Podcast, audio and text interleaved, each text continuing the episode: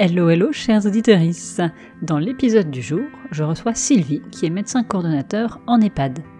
Après des études subies plus que choisies, Sylvie s'est orientée vers la gériatrie et le travail à l'hôpital public. Elle a finalement quitté l'hôpital pour une clinique privée après le conflit de trop. Après le bonheur de la découverte d'un environnement de travail sympathique, le temps des désillusions est arrivé, la conduisant au burn-out. Et finalement, après avoir failli arrêter la médecine, Sylvie a découvert, avec joie, un métier loin de ses préjugés, en EHPAD. Avec Sylvie, nous avons parlé rencontres, recherche d'emploi et lutte de pouvoir. Bonne écoute. Bonjour Sylvie. Bonjour Annelise. Bienvenue à la consulte. Je te propose pour commencer de te présenter de la manière dont tu le souhaites. Alors euh, moi c'est Sylvie, j'ai 40 ans, je suis maman euh, de deux petits bouts de chou de 4 euh, ans et 16 mois et dans la vraie vie professionnelle je suis gériatre. j'ai fait une dizaine d'années de cours séjour gériatrique et je suis aujourd'hui médecin coordonnateur dans un EHPAD. Je te propose de remonter un petit peu le temps et de te placer au moment où tu as choisi de faire médecine. À ce moment-là, pourquoi est-ce que tu as choisi ces études-là et quelle euh, représentation, quelle image tu avais du travail de médecin? Comment tu t'imaginais médecin plus tard euh, Tu croyais que ça ressemblait à quoi d'être médecin?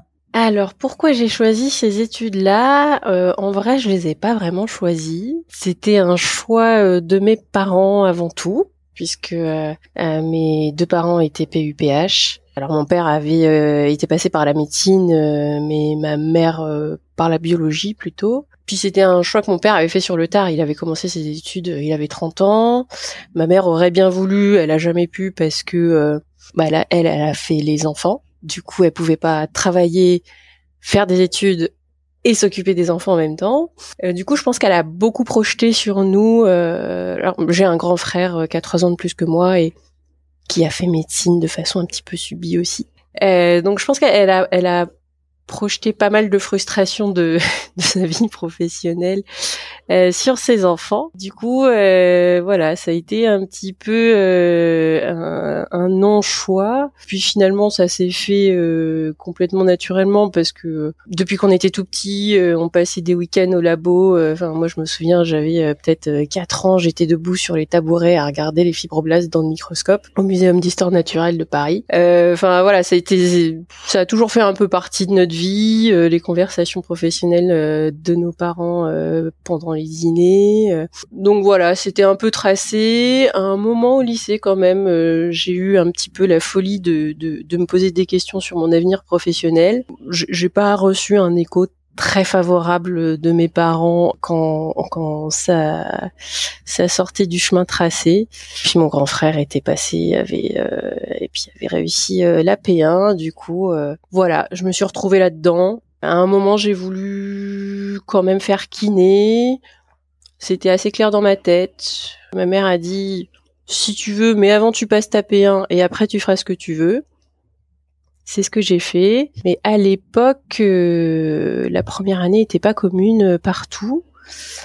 Et euh, comme mon grand but c'était de, de, de, partir un petit peu loin de chez mes parents, la ville où je voulais aller en fait proposait pas d'équivalence une fois qu'on avait validé la P1 avec le concours de kiné.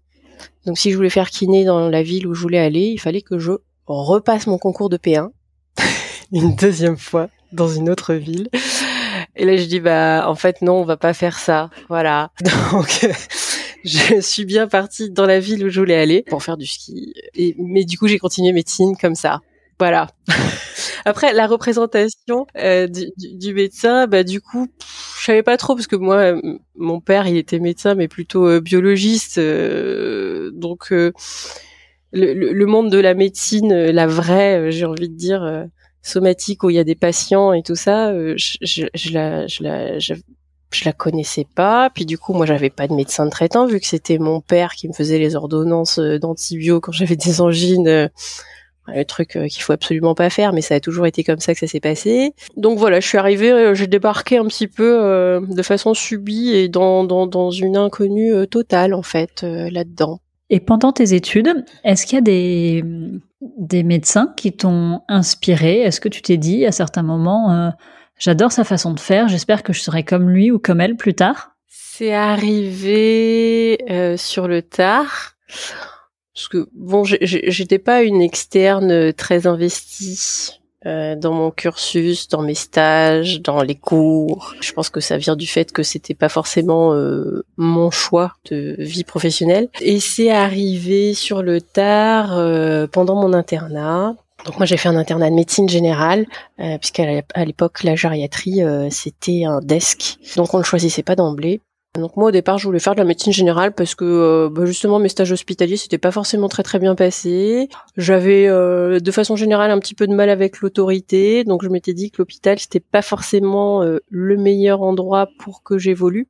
Et je me suis dit que la médecine générale, ça serait pas mal en termes de d'indépendance. Et puis mon deuxième stage d'interne,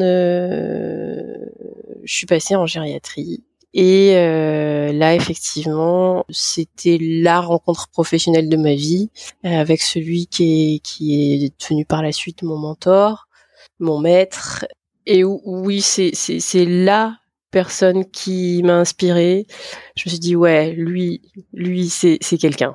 Et si j'arrive à être euh, le quart de ce qu'il est plus tard, je pense que j'aurais réussi beaucoup de choses, ouais.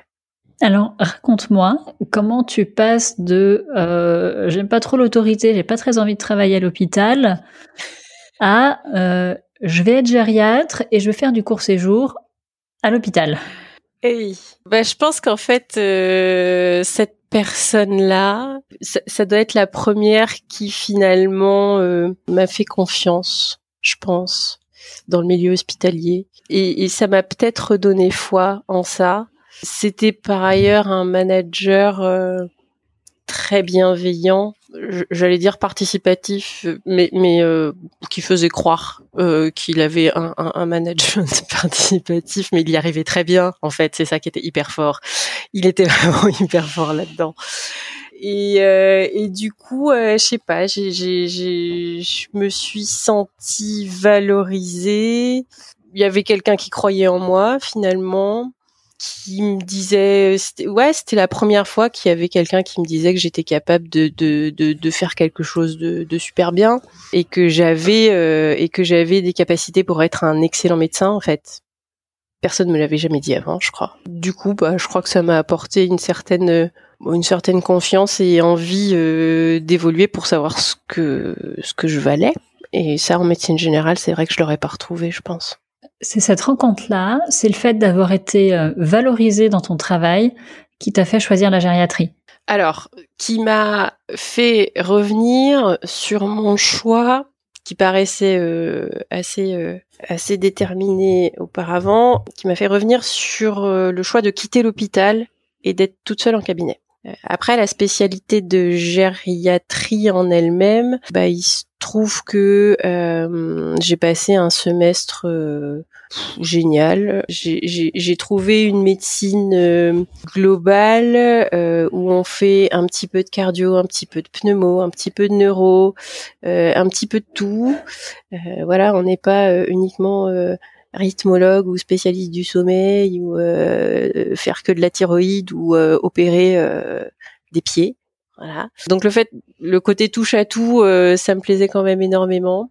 le côté multidisciplinaire. Alors ça, j'ai découvert en fait le travail en équipe. Je l'ai découvert sur ce stage-là, et c'est là que je me suis dit que toute seule en cabinet, ah, peut-être que j'aurais fait assez rapidement le tour de, de parler enfin de pas avoir de collègues avec euh, lesquels échanger. Euh, la multidisciplinarité avec euh, les kinés, les diètes, les ergos, l'équipe soignante aussi, parce que c'était la première fois que j'étais vraiment intégrée au sein d'un service avec une équipe. Bon, je pense que on a tous eu un peu les mêmes expériences en étant externe, hein, avec les méchantes infirmières et les sages-femmes qui laissent pas rentrer dans les blocs. Et enfin voilà, non, j'avais jamais eu vraiment de rapport avec des équipes soignantes euh, qui s'étaient bien passées.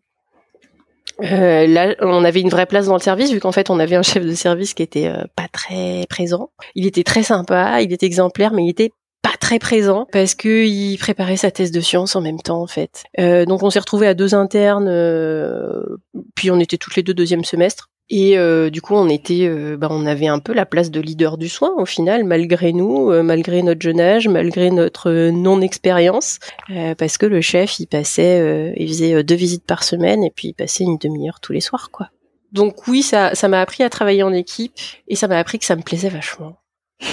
Donc et puis il y a le côté humain avec la personne âgée, alors que euh, j'avais pas forcément euh, un bon rapport euh, aux vieux. Alors je, vais peut-être beaucoup dire le mot vieux, euh, mais euh, alors c'est pas du tout péjoratif dans ma bouche. Il faut le savoir. C'est juste que personne âgée, c'est vachement plus long à dire. Et euh, je, je, dis tout le temps vieux. Voilà. Donc euh, pardonne-moi pour, pour, pour ça. Donc le vieux. alors moi, j'avais pas forcément une très bonne expérience du vieux personnellement, euh, parce que bah, déjà moi mes grands-parents maternels je les ai pas trop connus. Bon, on a une histoire familiale euh, un petit peu compliquée. Ma, euh, ma mère est vietnamienne. mes grands-parents ont émigré du Vietnam sur le dernier bateau qui, qui, qui partait du Vietnam libre quand il y a eu l'invasion, enfin l'invasion communiste, on va dire. Euh, et du coup, ils sont partis euh, refaire leur vie aux États-Unis, euh, alors que tout, tout, toute la fratrie de, de, de, ma mère était en France. Et du coup, je, je les ai pas trop vus vu qu'ils ont refait leur vie aux États-Unis. Donc, je les voyais un par un une fois tous les deux ans. par contre, j'ai plutôt été élevée par mes grands-parents paternels, puisque mes parents travaillant à l'hôpital, ils rentraient tard le soir. Euh, donc c'est mes, mes grands-parents paternels qui, ben, qui venaient nous chercher à l'école, qui nous faisaient faire les devoirs, tout ça. Mon grand-père, je l'ai perdu assez tôt, j'avais 9 ans. Et ma grand-mère, euh, à qui je dois énormément dans ma vie, a malheureusement fini avec une maladie d'Alzheimer bien cognée, euh, où ça a été un petit peu compliqué. Donc bon, pas forcément euh, de base une tendresse particulière pour le vieux, euh, et puis euh, quand j'étais en deuxième et troisième année, pour me faire un petit peu de sous, parce que euh, indépendance, tout ça, je voulais pas forcément dépendre uniquement de mes parents. Forcément, j'ai fait comme beaucoup des gardes de nuit d'aide-soignants en EHPAD, et ça m'a pas donné une image très reluisante du vieux. Voilà, on va dire ça comme ça. Euh, quand on a 50 changes complets euh, sur un EHPAD de 85 euh, et qu'on doit faire trois tours dans la nuit, bon, voilà, hmm. c'était pas mon rêve de travailler avec cette population-là. Il y avait beaucoup de grabataires non communicants. je me suis dit mais comment est-ce qu'on peut terminer sa vie comme ça? C'est affreux, c'est pas possible.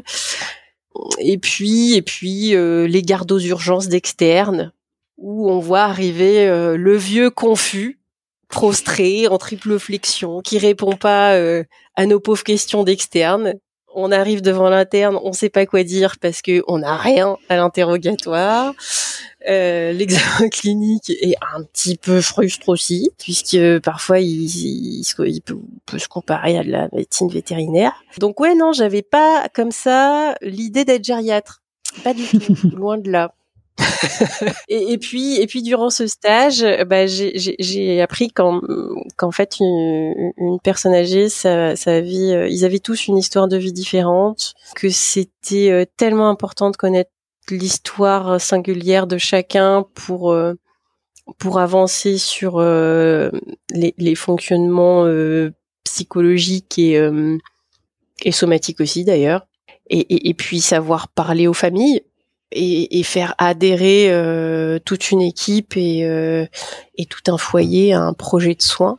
Et du coup, voilà, le jour où on m'a raconté un concert de Piaf euh, au sanatorium, ou le défilé des chars le jour de la libération sur la plus grosse avenue de la ville, ouais, je crois que je me suis dit que c'était un truc potentiellement intéressant. Et c'est à ce moment-là que tu décides de faire le desk.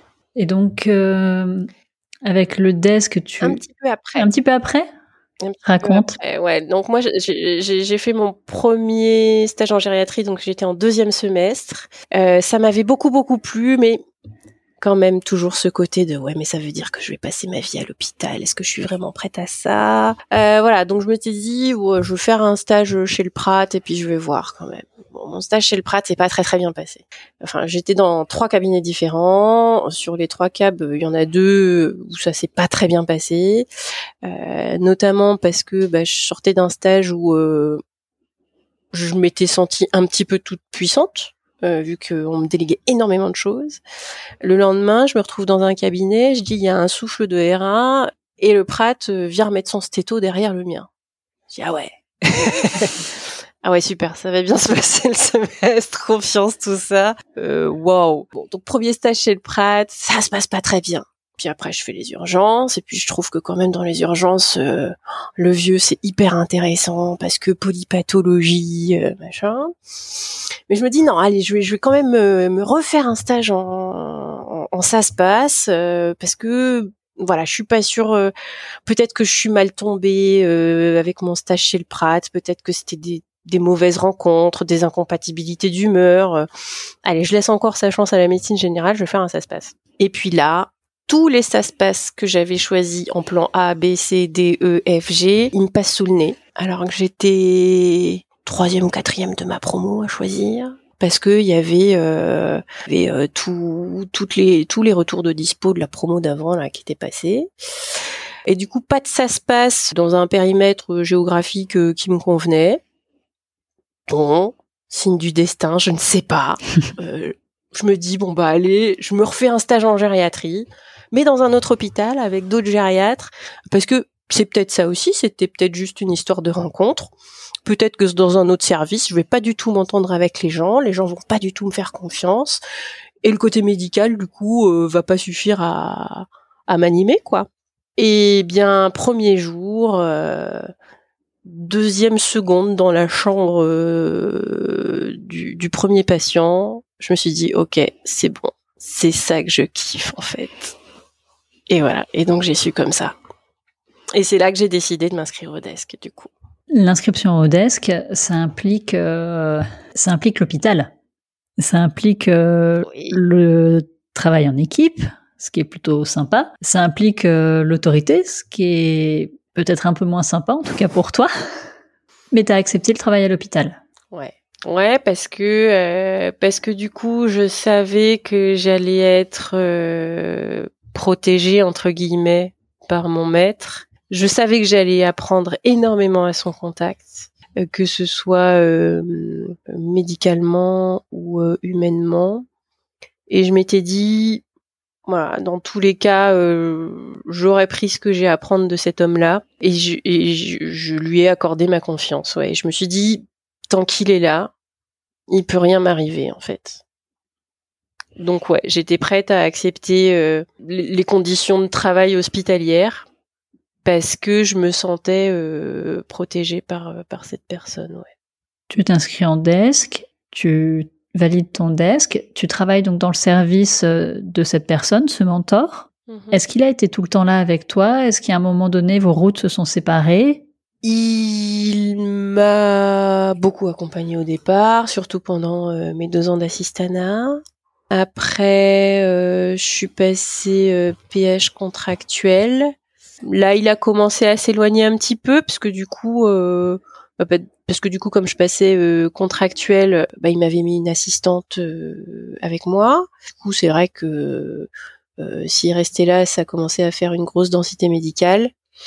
et puis, il avait aussi besoin que que je me positionne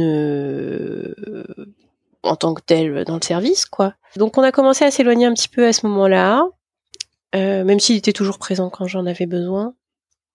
Pendant cette année de contrat actuel, c'est vrai que dans le service, il me faisait le coup euh, un peu du chef de service euh, qui passe dix minutes toutes les semaines, qui pioche au hasard trois dossiers pour faire parler les externes et les internes, et qui donne son avis sans avoir jamais vu le patient, sans avoir jamais rencontré la famille, en connaissant que la moitié du dossier, euh, qui dit mais, mais, pourquoi vous avez fait ça? Mais ça n'a pas de sens, mais c'est nul. Euh, là, j'ai commencé à sentir que médicalement, bah, j'étais peut-être en train de, de, de, prendre mon autonomie et euh, j'étais peut-être arrivée au point où, où, j'avais pris suffisamment d'expérience propre pour me faire un avis propre en fait en tant que en tant qu'individu euh, médecin, qui n'était pas forcément le même que celui de mon maître. Et là, j'ai commencé à me dire, ouais, bah, hum, Enfin, je, me suis rien dit en fait, mais je crois qu'inconsciemment, euh, ça commençait un peu à me peser ces, ces, ces, passages où on savait pas quand est-ce qu'il passait, puis on savait pas ce qu'il allait dire, et puis bah il allait le dire devant les externes, les internes, l'assistante. Euh, ouais, c'était plus, euh, c'était plus l'entente, euh, c'était plus la confiance à 150% que je pouvais lui accorder avant. Et puis, et puis donc lui c'était mon chef de service, mais j'avais le chef de la clinique universitaire, euh, le grand chef de la gériatrie, puisqu'il y avait plusieurs services. Et lui, ça, avec le grand chef, ça a toujours été un petit peu plus compliqué, et ça l'est devenu de plus en plus. Et jusqu'à ce qu'on ait eu trois clashs euh, échelonnés euh, sur une période de six mois, je pense, où mon chef de service a largement pris ma défense mais euh, comme ils s'entendaient de toute façon pas sur un certain nombre de points avec le grand chef, ils avaient une relation qui était déjà un petit peu conflictuelle. Et, euh, et puis le troisième clash avec le grand chef a été le, le, clash de trop. Et c'est celui qui m'a fait partir euh, du CHU. Voilà. Et du coup, à partir de ce moment-là, forcément, on s'est bien éloigné mon chef de service puisqu'il m'en a bien voulu. Euh, voilà. Alors ça, ça, a été une décision qui a pas été euh, facile à prendre. Hein. Je pense que pendant, euh, je sais pas, ça a bien duré un mois, un mois et demi. Euh, je devais pleurer à peu près tous les soirs en rentrant chez moi, en me disant mais qu'est-ce que je fais? Qu'est-ce que je fais? Il faut que je parte parce que je peux plus supporter l'autorité du grand chef et qui est quand même mon grand chef, même si c'est pas euh, mon N plus 1. Euh, c'est mon N plus 2 et c'est lui qui décide de tout. Et pour autant, je dois tellement de choses à mon maître.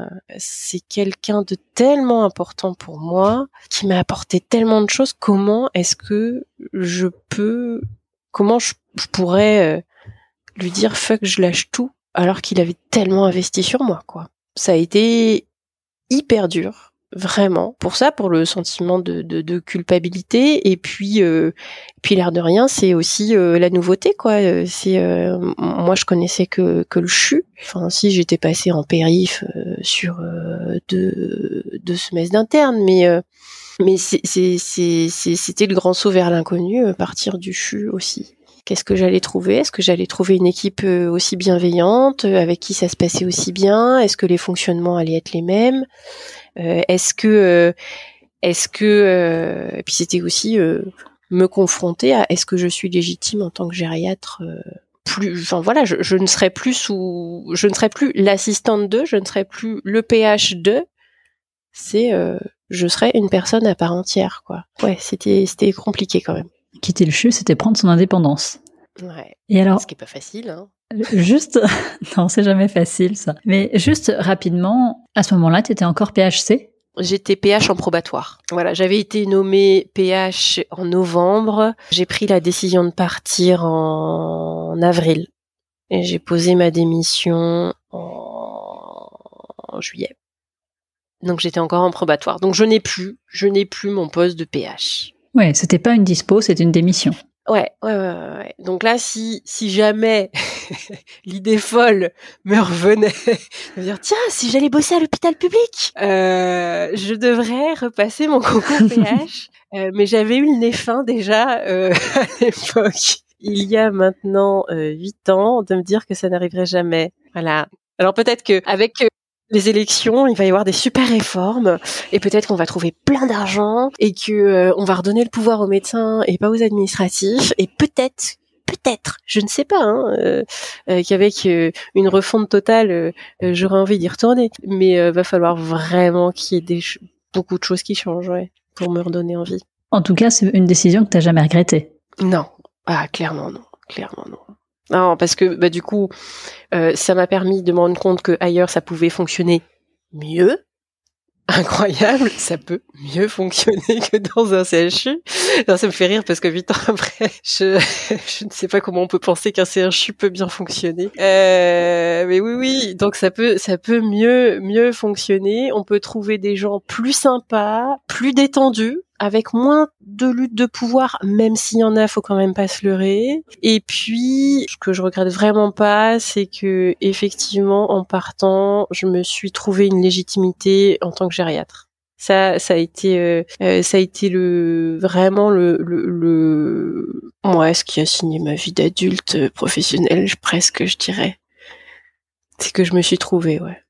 Et j'ai trouvé des gens qui, du coup, euh, enfin c'est grâce aux collègues, hein, qui, qui, qui, te montrent que, euh, bah, qu'en fait, euh, tu fais du bon taf, quoi, tu fais du bon job. Et là où je suis arrivée, dans la clinique où j'ai bossé, j'ai largement contribué à, bah, à l'essor de la gériatrie, en fait.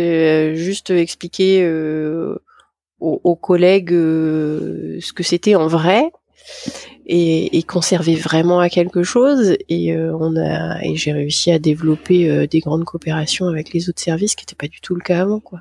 Donc ça, ouais, c'est c'est quand même une vraie reconnaissance professionnelle euh, de la part des des confrères et consoeurs. Et ça, je pense que si j'étais restée au CHU, je l'aurais jamais eu, parce que je serais restée la PH2.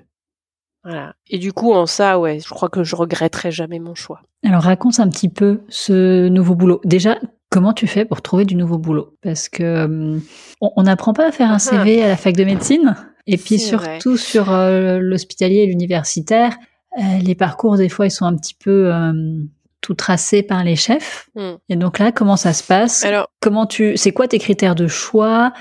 Et puis ensuite, comment ça se passe ce nouveau boulot? Alors le, le la première fois où j'ai pensé à quitter le CHU, c'était suite à une réunion euh, un petit peu scandaleuse avec mon grand chef, euh, où c'était parti vraiment en vrille et où j'estimais qu'il m'avait vraiment manqué de respect. Et, et c'est là qu'en rentrant chez moi, je me suis dit ok, allez c'est bon, je me casse, hop, et je suis allée euh, sur internet.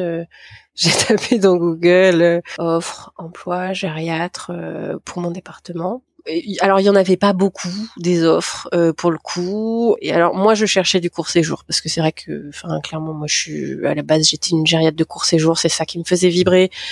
Voilà, ce qui me faisait vivre, c'était de de voir arriver des gens euh, prostrés et puis euh, trois jours après euh, faire dix longueurs de couloir avec le kiné parce que tu avais réglé l'insuffisance cardiaque. Du coup, il était plus confus et il était en train de reprendre son autonomie d'avant. Ça, c'était vraiment le truc qui me faisait vibrer. De la densité de soins forte sur une courte durée pour un résultat optimal rapide genre l'efficacité quoi. Il fallait que ce soit visible. Donc ouais, je, voulais que ce soit du court séjour, je voulais pas du SSR, je voulais pas de l'EHPAD, je voulais pas de l'USLD. Enfin, c'était très très clair. Voilà, court séjour ou rien, euh, et dans un rayon de 20 km de ma ville ou rien. Bon, ça restreignait quand même assez les choix, de fait. Et là, euh, coup de bol, première offre d'emploi que je vois, euh, bim, cherche gériatre, court séjour euh, dans la clinique euh, de la même ville, quoi. Je dis, ok, c'est un signe du destin, ça n'est pas possible. et, euh, et du coup, voilà. Et c'était par, par une plateforme qui mettait en relation avec un intermédiaire.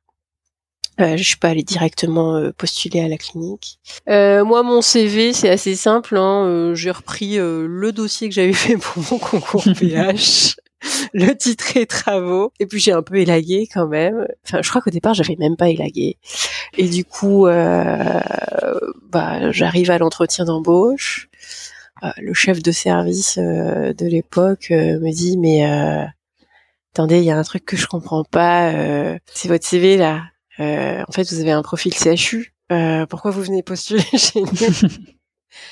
Ah bah parce que justement le CHU c'est plus possible en fait. Va falloir qu'on parle, monsieur. Euh, non, puis en plus, je sais pas, c'était genre la semaine d'avant, je m'étais tapé encore euh, une demi-garde aux urgences. Euh, ces demi-gardes où euh, tu arrives à 18h, on te fait les transmissions pour 25 patients euh, qui sont dans les couloirs on te dit qu'il y a plus de place dans l'hôpital et qu'il faut que tu les réévalues tous. Et puis tous les vieux, on te les présente comme, bah lui, il est là pour euh, maintien à domicile impossible.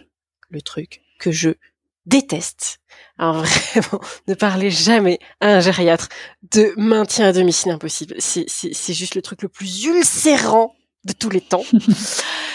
Euh, donc, je, mets un point d'honneur à aller voir ces maintiens à domicile impossible parce que je sais que mon collègue urgentiste euh, n'a pas fait bien son boulot. Alors, probablement par manque de temps, de moyens, de connaissances, de tout ce qu'on veut.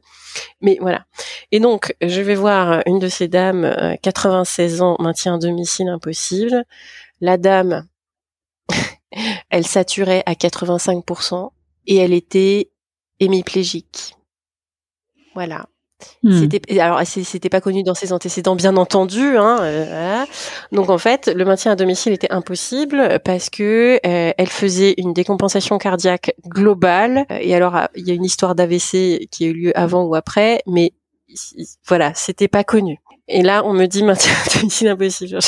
Oui, c'est-à-dire que toi, si même à 25 ans, si tu étais hémiplégique euh, avec plein d'eau dans les poumons, tu ne pourrais pas rester à la maison en fait. Euh, voilà. Et donc j'avais eu ce, ce, ce, ce cas-là dans une de mes gardes euh, la semaine d'avant. Et je dis voilà, je, je, je, peux plus rester dans un hôpital où euh, on maltraite les personnes âgées comme ça et, et, et où l'institution cautionne ça en fait. Enfin cautionne euh, parce qu'on fait rien, on fait rien pour arranger les choses.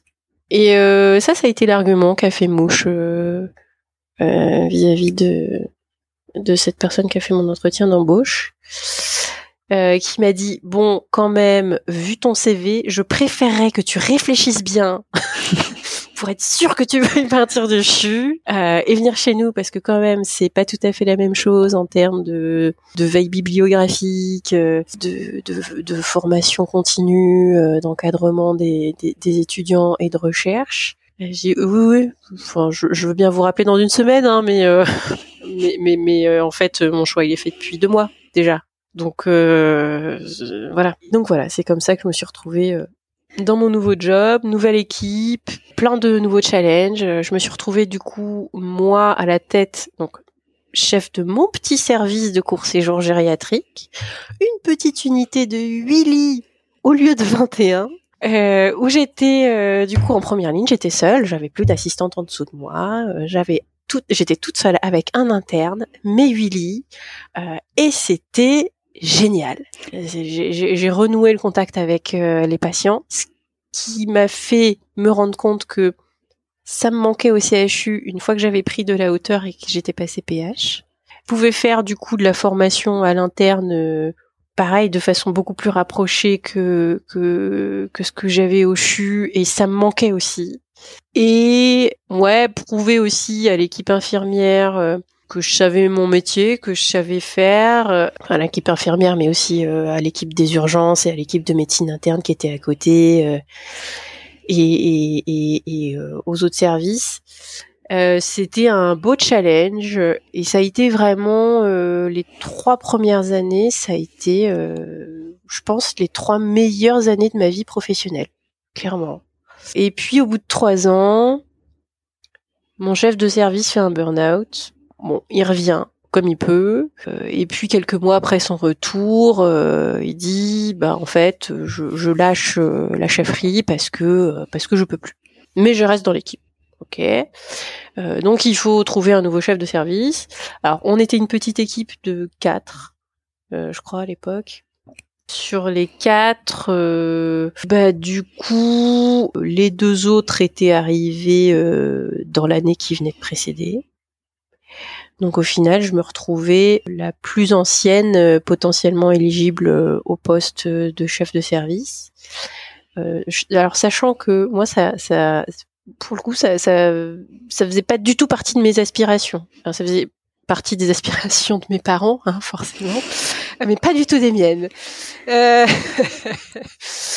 Euh, parce que bah voilà avec le changement de structure aussi euh, je m'étais rendu compte que moi ce qui me nourrissait c'était euh, c'était c'était le soin en fait. Administratif ça me faisait chier. Alors après je m'entendais très bien avec le chef de service. Du coup en fait je lui disais quoi faire. J'étais son bras droit. Donc en fait moi ça m'allait c'était génial comme position, c'est que je donnais mon avis euh, global sur euh, sur les choses à faire. Il se trouve que comme visiblement c'était des avis qui paraissaient intelligents, il les suivait et en même temps, moi, j'allais pas au front pour aller défendre mes positions, c'était lui qui, y allait. Donc franchement, c'était top. J'agissais dans l'ombre. Puis là, on me dit, vous ne veux pas devenir chef de service? Bah, en vrai, non. euh, maintenant, est-ce que j'ai le choix? Bah, euh, c'est-à-dire que si tu refuses, euh, euh, ce sera euh, le chef de la médecine interne qui sera aussi chef de la gériatrie parce que vous faites partie du même pôle, mais ça peut pas être les deux autres de l'équipe parce qu'ils sont trop jeunes. voilà. Ok, ben on va pas faire ça parce que on a besoin d'un chef de service en gériatrie parce que c'est déjà suffisamment difficile dans un environnement hospitalier, public ou privé. Hein. Je suis dans le privé associatif. Voilà sur le deuxième job. Euh, c'est déjà suffisamment difficile de se faire une place et euh, de faire entendre ses projets. Donc alors si en plus il n'y a pas de chef de service et que c'est le chef de pôle, euh, enfin qui prend les décisions, mais c'est sûr qu'on, enfin c'était sûr qu'on se faisait squeezer quoi. Donc c'était juste inimaginable. Donc voilà, je me retrouve chef de service et enceinte de trois mois. Voilà, euh, parce que donc quand ils m'ont nommé chef de service, euh, bah, j'avais même pas encore eu euh, la première écho, donc je pouvais pas tout à fait leur dire que j'étais enceinte parce que bah voilà avec toute l'incertitude qu'on peut avoir dans un premier trimestre, de grossesse, bah finalement ça a bien tenu hein, puisque c'était donc ma grande qui a 4 ans aujourd'hui. et donc voilà, je me suis retrouvée chef de service enceinte avec en plus l'ancien chef de service qui était resté dans mon équipe. voilà, euh, fameux, fameux. Et puis du coup, bah moi j'arrive, je me rends compte euh, que mon prédécesseur il a fait de la merde sur plein de trucs, euh, qu'il y a plein de procédures qui tiennent pas la route, euh, qu'il y a plein de trucs qui sont pas écrits, qui sont pas protocolisés. Je reprends une merde pas possible, avec des recrutements à faire en plus dans, dans l'équipe médicale. Euh, voilà, puis je pars en congé mat euh, avec une ambiance euh, de merde dans mon équipe médicale puisque mon ancien chef de service euh, alors, il avait abandonné la chefferie volontairement, mais je pense que ça lui faisait quand même dans son fond un petit peu mal de voir potentiellement quelqu'un réussir là où il avait échoué. Du coup, il s'est pas gêné pour me mettre bien des bâtons dans les roues et puis il a bien fait ça pendant mon congé mat. Voilà, il a, il a il a bien mené une politique euh, de décrédibilisation auprès de mon équipe médicale et paramédicale. Euh, du coup, j'ai un peu ramé euh, retour de mon congé mat euh, pour récupérer la confiance des gens, mais ça s'est fait. Voilà, ça a pris du temps, mais ça s'est fait. Puis après est venu le temps, une fois qu'on avait rallié les gens sa cause, d'écrire des nouveaux projets et de les mettre en place. Euh, ce qui voulait dire euh, des moyens financiers et humains supplémentaires, ce qui était largement euh, jouable vu les excellents résultats du service que je sortais depuis quelques années. et puis, et puis, un chef de pôle et une administration qui me promet des moyens pendant un mois, deux mois, trois mois, six mois, neuf mois, qui au bout du compte, euh, un jour euh, me sort bah vos projets ils sont très bien, ça va bien rapporter de l'argent, c'est super, il faut y aller. Par contre, euh, bah, on n'embauchera pas, voilà, parce que vous êtes tout à fait capable de le faire vous. Hein euh, alors que moi j'avais euh, triplé l'activité de l'équipe mobile euh, de gériatrie aux urgences, j'avais doublé l'activité du court séjour, on avait aussi largement augmenté l'activité du SSR, on avait mis en place de l'ongogériatrie. Là, le projet, en l'occurrence, c'était c'était de l'orthogériatrie, donc ils voulaient ouvrir une unité d'orthogériatrie sans embaucher de gériatre supplémentaire. Hmm. Pardon? Alors, euh, à quel moment je vous explique que euh, je suis chef de service, euh, je fais l'équipe mobile de gériatrie, je fais des consultations et que je continue à chapeauter un assistant sur le court séjour. Et là, en plus, vous voulez que je m'occupe d'unité d'orthogère. Ça va être compliqué. Voilà. Et du coup, j'ai pas très bien vécu ce truc de oui, oui, on vous promet, on en parle, on en parle. Bah, on en reparle à la prochaine réunion médico-administrative. Et, et, en fait, j'ai un peu l'impression d'avoir été euh, menée en bateau. D'ailleurs, je crois que c'est pas qu'une impression. Et euh, je crois qu'à partir de là, j'ai perdu confiance en, en mon administration. Et à partir de là, c'était mort. J'avais perdu le sens de mon travail. Euh, J'y allais pas. J'avais perdu l'entrain euh, quand j'y allais le matin. Euh, je m'isolais de plus en plus de mes collègues. Je trouvais de plus en plus que tout le monde faisait de la merde ça allait plus plus plus très bien et puis euh, un mois et demi plus tard une une de mes collègues euh, assez proches qui était une de mes anciennes internes du CHU donc on se connaissait quand même depuis quelques années. Euh, me débarque dans mon bureau et me dit Sylvie c'est c'est c'est ça ne va pas ça ne va pas euh, ça ne va pas. Euh, pourquoi tu pleures tout le temps? C'est pas normal. Ouais Effectivement, là, elle me dit, là, tu, je, vais sortir de ce bureau, tu vas prendre ton téléphone, tu vas appeler un médecin et tu prends rendez-vous pour demain parce que tu ne vas pas bien. Et du coup, euh, je suis allée euh, chez le médecin le lendemain et puis euh, bah, je suis jamais revenue. Voilà. Et j'étais en burn-out. Après, en refaisant le film, bah il y avait il y avait un peu des signes, hein, mais mais on veut jamais vraiment les voir. Et donc, tu te retrouves chez toi, en arrêt de travail. Avec ma petite de deux ans. Avec ta petite de deux ans. Et est-ce que tu... Comment tu envisages l'avenir à ce moment-là? Est-ce que tu envisages l'avenir à ce moment-là? Bah alors au début non. Hein. On envisage juste le jour d'après. parce que euh, pendant pendant deux semaines, je n'ai fait que dormir. Je n'ai fait que dormir. Je ne pouvais pas me lever. Euh, c'était comme une grosse grippe en fait. C'est, mais c'était incroyable. Hein. Je, je, n'avais plus d'énergie pour euh, pour me lever du canapé en fait. Et puis euh, je, je, pleurais, je sais pas toutes les dix minutes à peu près pour rien, souvent sans raison. Et puis et, et, puis dans n'importe quelle conversation en fait. Voilà, il y avait plus de réserve, plus de réserve physique et plus de réserve psychique pour faire face à quoi que ce soit. Donc les deux premières semaines, ça a été quand même franchement très compliqué. Bon, en plus c'était euh, les vacances de Noël, donc ma petite n'était pas à la crèche, donc elle était à la maison tous les jours.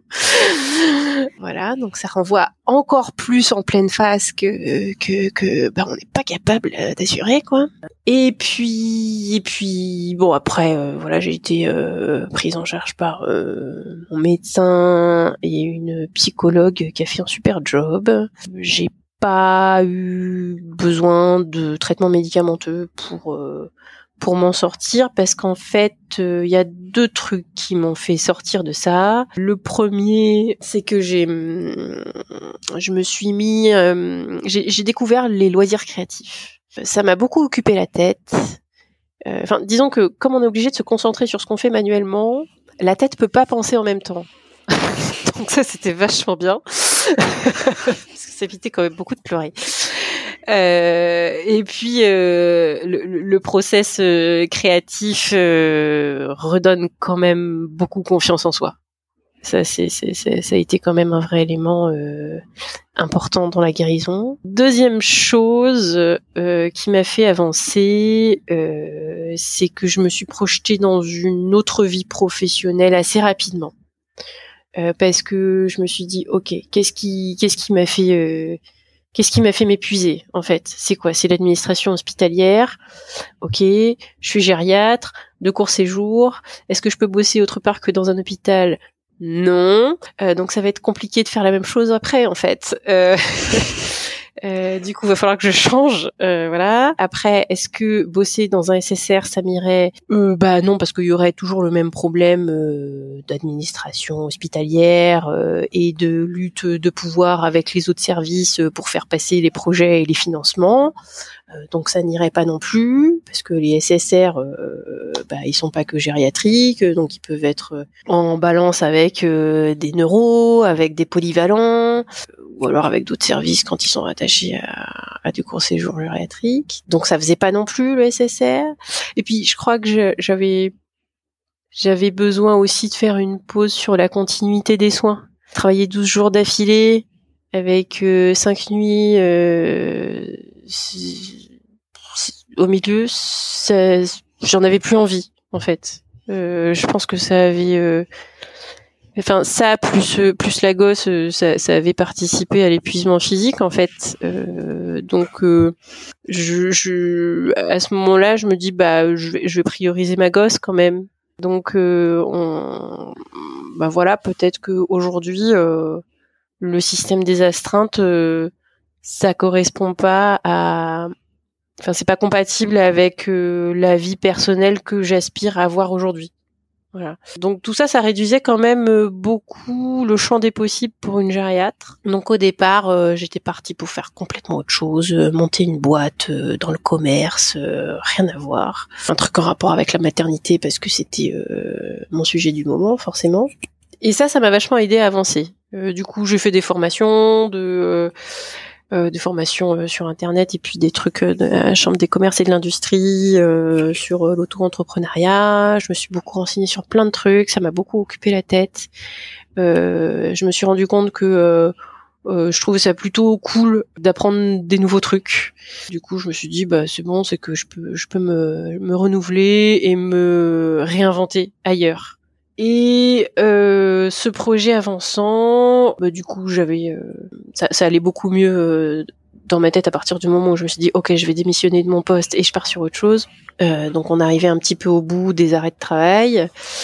Et le médecin qui me suit me dit, ah ouais, c'est super votre truc, machin, mais quand même, vous êtes gériatre, c'est dommage, il y en a pas beaucoup.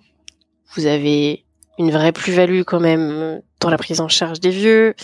Moi, je reçois tous les jours euh, des offres euh, pour être médecin co dans des EHPAD. Il en manque.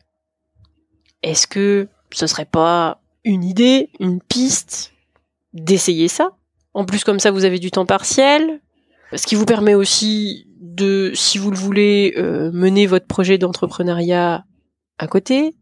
Voilà, pourquoi pas essayer. Et puis ça vous plaît, c'est cool, ça vous plaît pas, bah vous réinvestissez euh, sur euh, votre projet euh, de boîte que vous aviez. Bah du coup, au bout de trois mois et demi, ça m'a parlé. Je me suis dit ouais, en fait, pourquoi pas? Parce qu'au final, l'EHPAD, bah, tous les gens qui travaillent dans un EHPAD, ils sont au service de la personne âgée, ce qui change quand même du sanitaire. Il y aura plus à se battre avec euh, euh, l'oncologie euh, qui veut le dernier appareil de radiothérapie pour ramasser encore plus de thunes et les cardiologues qui font la first in man sur le stent nouveauté machin. Donc je me suis dit ouais pourquoi pas et puis pas d'astreinte, pas de garde, temps partiel, 50%.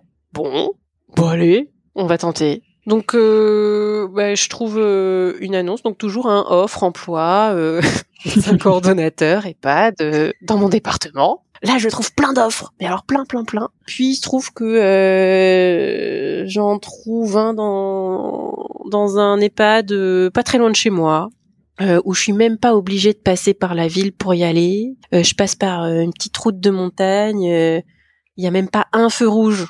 On se connaît pas des chez moi. 13 minutes chronométrées. je dis allez, on va voir. Soyons fous.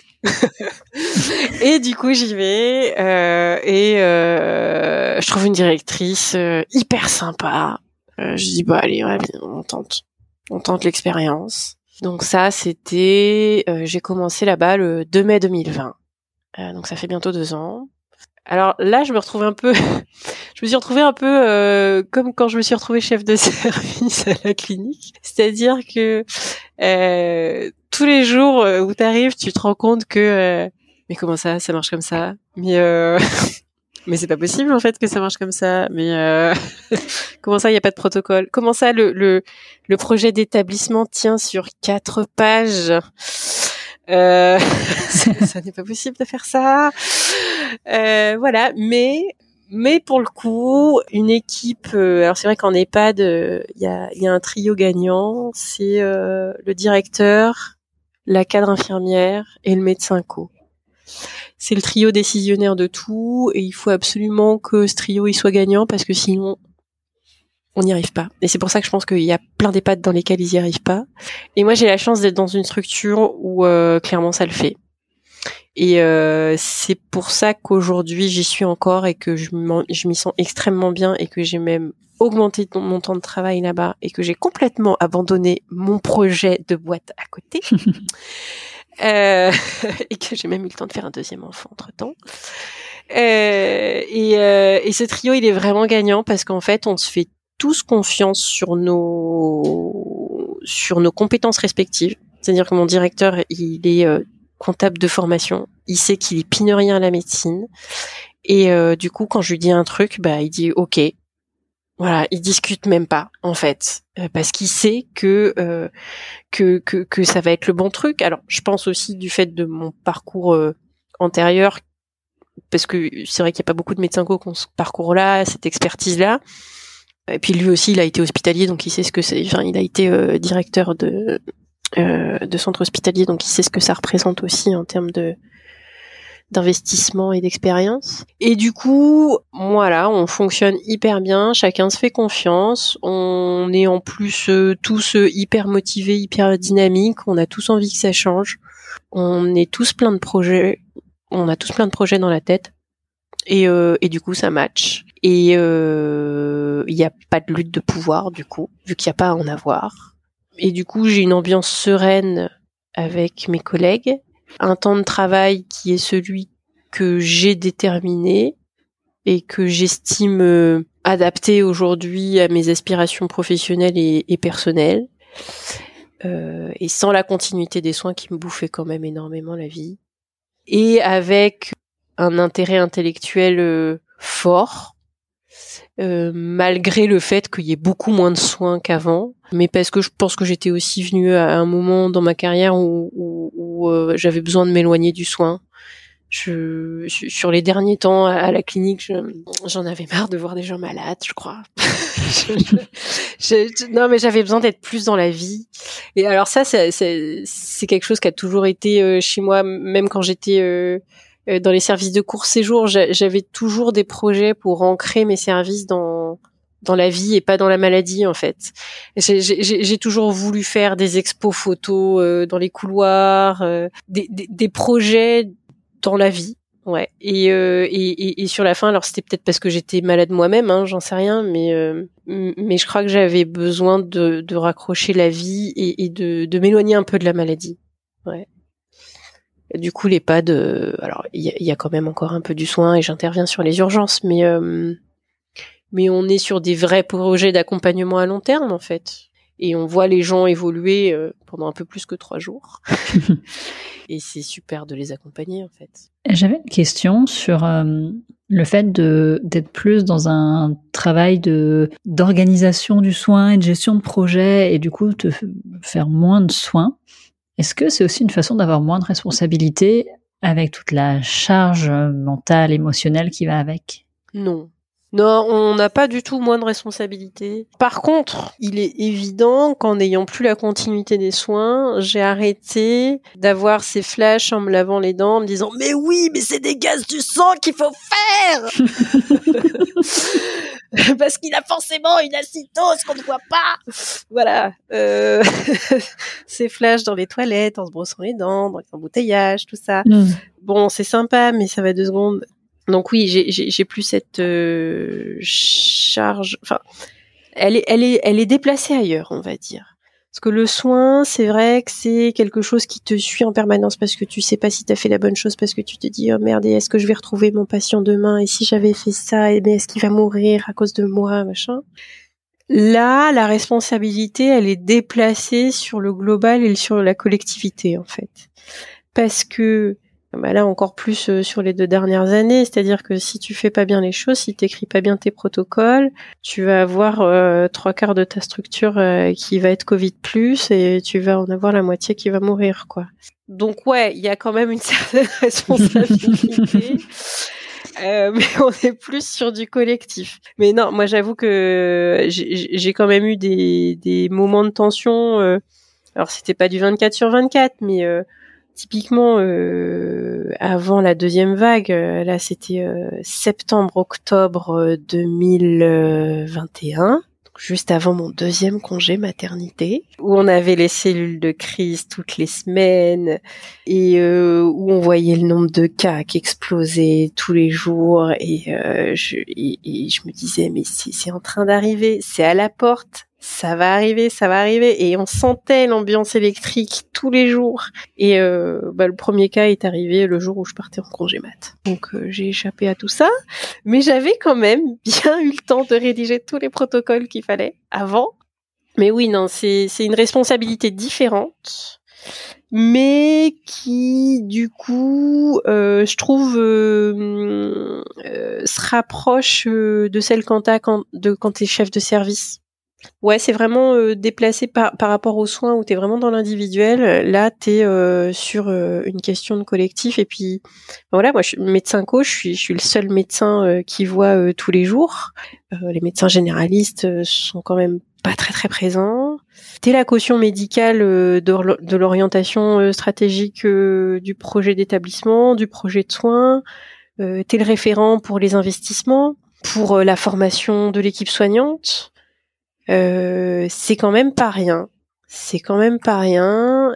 Et je, honnêtement, je, j'ai du mal à imaginer comment ça se passe dans les structures qui ont des médecins co qui n'ont pas de formation de gériatre et qui n'ont pas euh, d'expérience euh, de management d'équipe.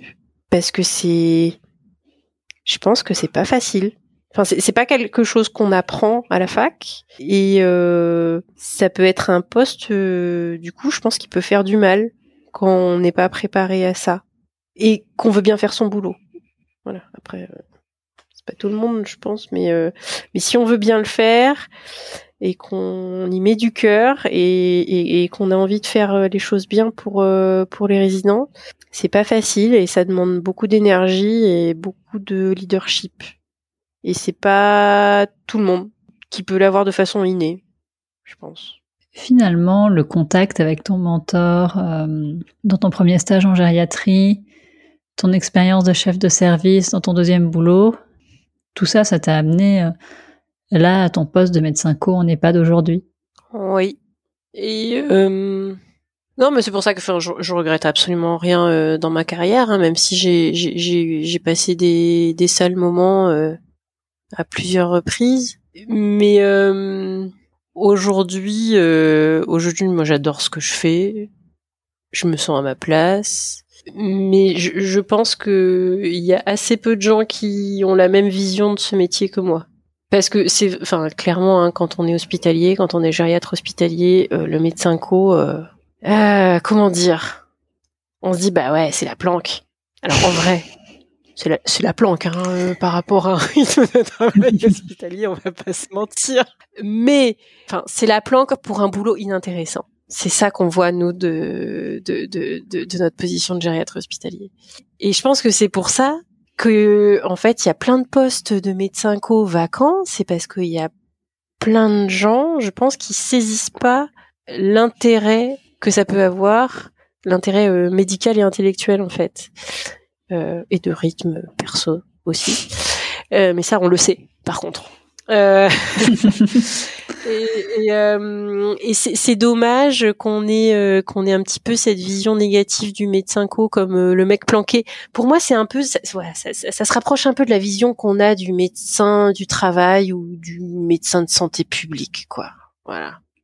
Et, et c'est dommage parce que du coup, peut-être que ça pourrait attirer des gériatres, des vrais gériatres, qui ont des vraies formations de gériatres, qui aujourd'hui sont en hospitalier, qui subissent euh, parce qu'ils savent pas qu'il y a quelque chose d'autre ailleurs, un petit peu comme euh, comme le, enfin moi quand je suis partie du CHU, je savais pas comment ça pouvait se passer ailleurs. Bah là c'est pareil, je suis partie de la clinique, je savais pas comment ça pouvait se passer dans un EHPAD.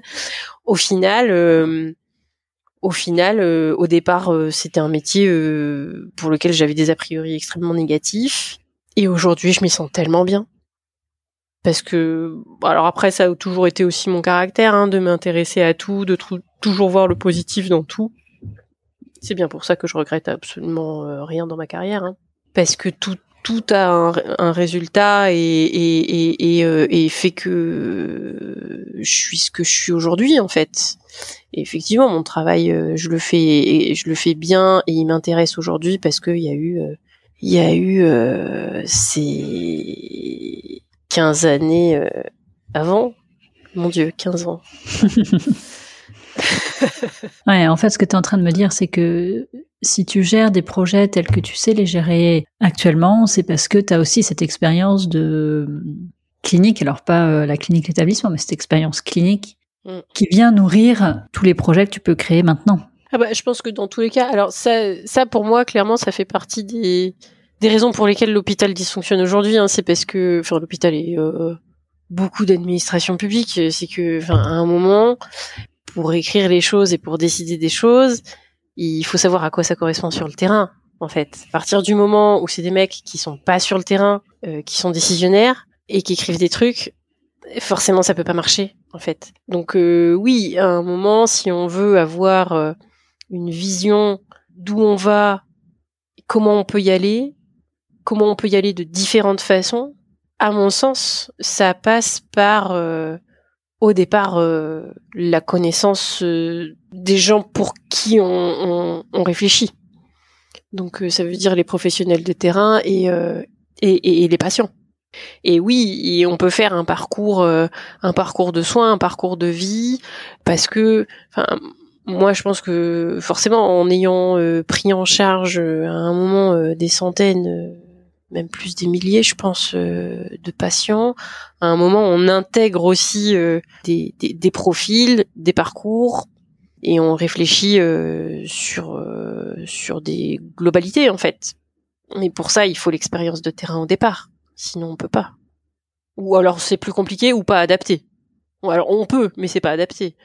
Ça m'offre plein de perspectives de, de réflexion. Enfin, ça nous offre plein de perspectives de, de réflexion sur comment on peut faire évoluer nos, nos carrières et en faisant évoluer nos carrières, comment on fait évoluer euh, notre système de santé. Je pense qu'il y aurait largement matière à discuter pendant encore des heures, mais, mais le temps passe et je te propose que pour aujourd'hui on s'arrête là. Mm-hmm. Et je vais te poser la dernière question rituelle du podcast. Quelle est ta tenue de travail? Alors, euh, chemise, jean, bottine. Et je mets ma blouse quand je vais voir les résidents. Sinon, je la mets pas. T'as quand même une blouse. J'ai quand même une blouse. Oui, parce que ben, je, vais quand même. Euh, alors, c'est quand même hyper pratique pour avoir des poches et mettre un stéto dedans. euh... et un téléphone. euh... Mais oui, oui, j'ai quand même une blouse parce que j'ai quand même euh, ce rôle de soin euh, pour les urgences, euh, les indisponibilités des médecins traitants et j'ai augmenté mon temps de travail de 50 à 70 en parce que aussi je suis devenue médecin traitant d'un certain nombre de mes résidents. Donc quand je vais voir les résidents, quand je fais du soin, c'est simple en fait, quand je fais du soin, je mets la blouse. Quand je fais de l'administratif ou ou de l'encadrement, parce que c'est aussi ça, hein, l'encadrement des équipes soignantes, je la mets pas. Je te remercie Sylvie pour cette jolie discussion. Avec grand plaisir, Anne-Lise. L'épisode est maintenant terminé et j'espère qu'il vous a plu et inspiré. Je vous invite à me rejoindre sur le compte Instagram de la consulte, at podcast la consulte, ou sur le compte Twitter, at pod la consulte. J'attends avec impatience vos retours sur l'épisode que vous venez d'écouter et j'attends également avec impatience vos propositions d'invités ou vos témoignages de médecins. Pour soutenir le podcast, je vous serais très reconnaissante d'en parler autour de vous et de mettre une note 5 étoiles avec un commentaire sur vos applis de podcast. Merci de m'avoir écouté jusqu'ici et à bientôt